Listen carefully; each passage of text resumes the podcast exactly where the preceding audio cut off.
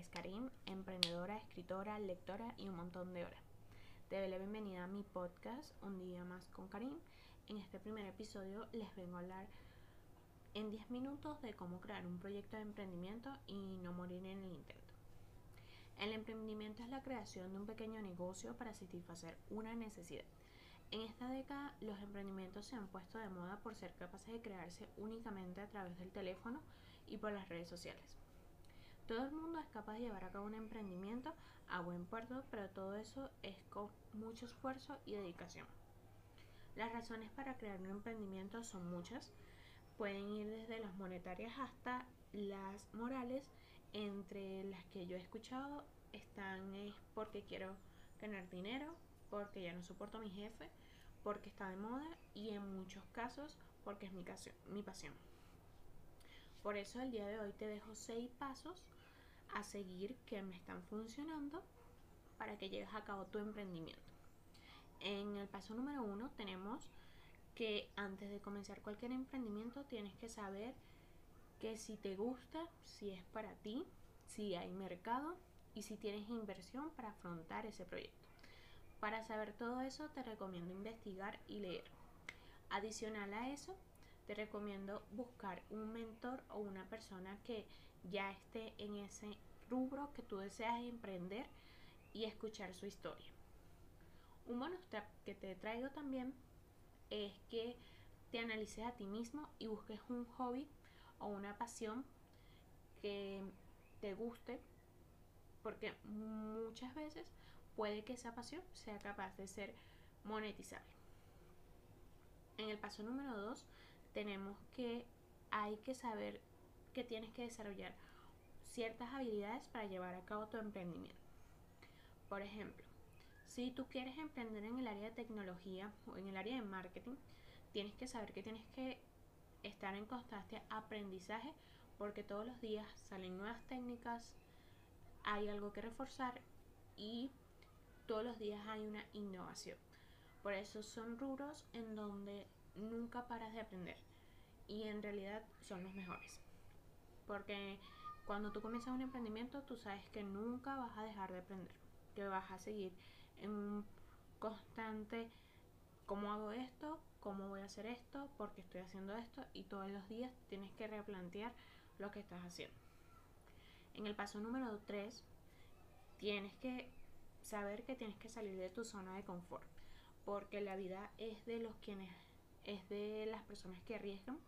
Entonces te recomiendo salir de tu zona de confort para aprender un poquito más sobre las cosas que te rodean y que tú ignorabas. Adicional a eso, salir de tu zona de confort te da experiencias que puedes aplicar en tu negocio eh, más adelante. Y Además, puede que a ti no te guste hablar en público, pero, por ejemplo, pero más adelante eso puede ser una virtud que puede hacerte ganar clientes. Número 4, tienes que saber que tienes que marcarte objetivos medibles y realistas para que sientas que avanzas y no pierdas el tiempo. Hay momentos en los que los emprendedores se plantean hacer un emprendimiento, pero no lo planifican. No crean un calendario, no tienen lo que serían metas y por eso tienden a dejarlo en el primer año o más tardar unos meses. ¿Sí? Por eso te recomiendo buscarte aplicaciones para que puedas crear un calendario o crear una línea del tiempo donde especifiques ciertos objetivos que desees lograr, porque una vez que tengas un objetivo cumplido, sabrás que el siguiente es el más fácil. Y así vas a seguir teniendo motivación para continuar.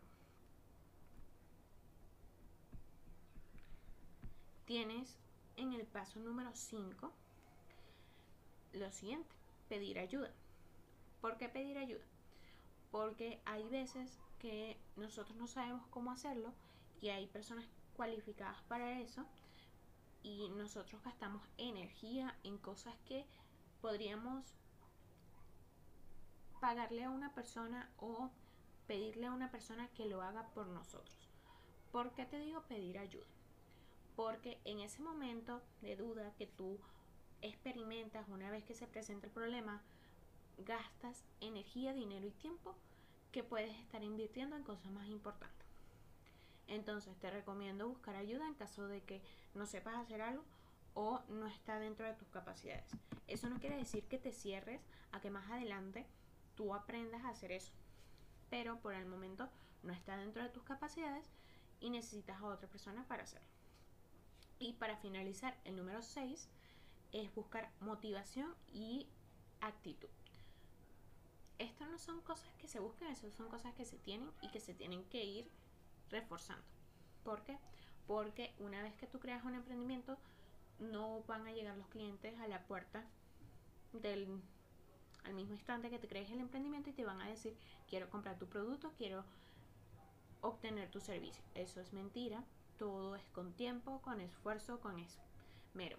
Entonces, lo que tienes que hacer es plantearte un modo de escape que te diga que una vez que aparezca una adversidad, tú puedas cruzarla.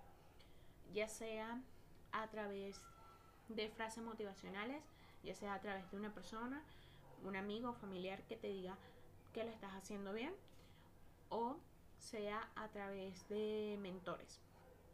Todo eso te va a servir a ti para que tengas en cuenta cómo llevar a cabo este emprendimiento, este proyecto, sin caer y sin dejarlo al año o a los dos años. Ok, eso es todo por los pasos que yo te deseo dar a ti y compartir contigo.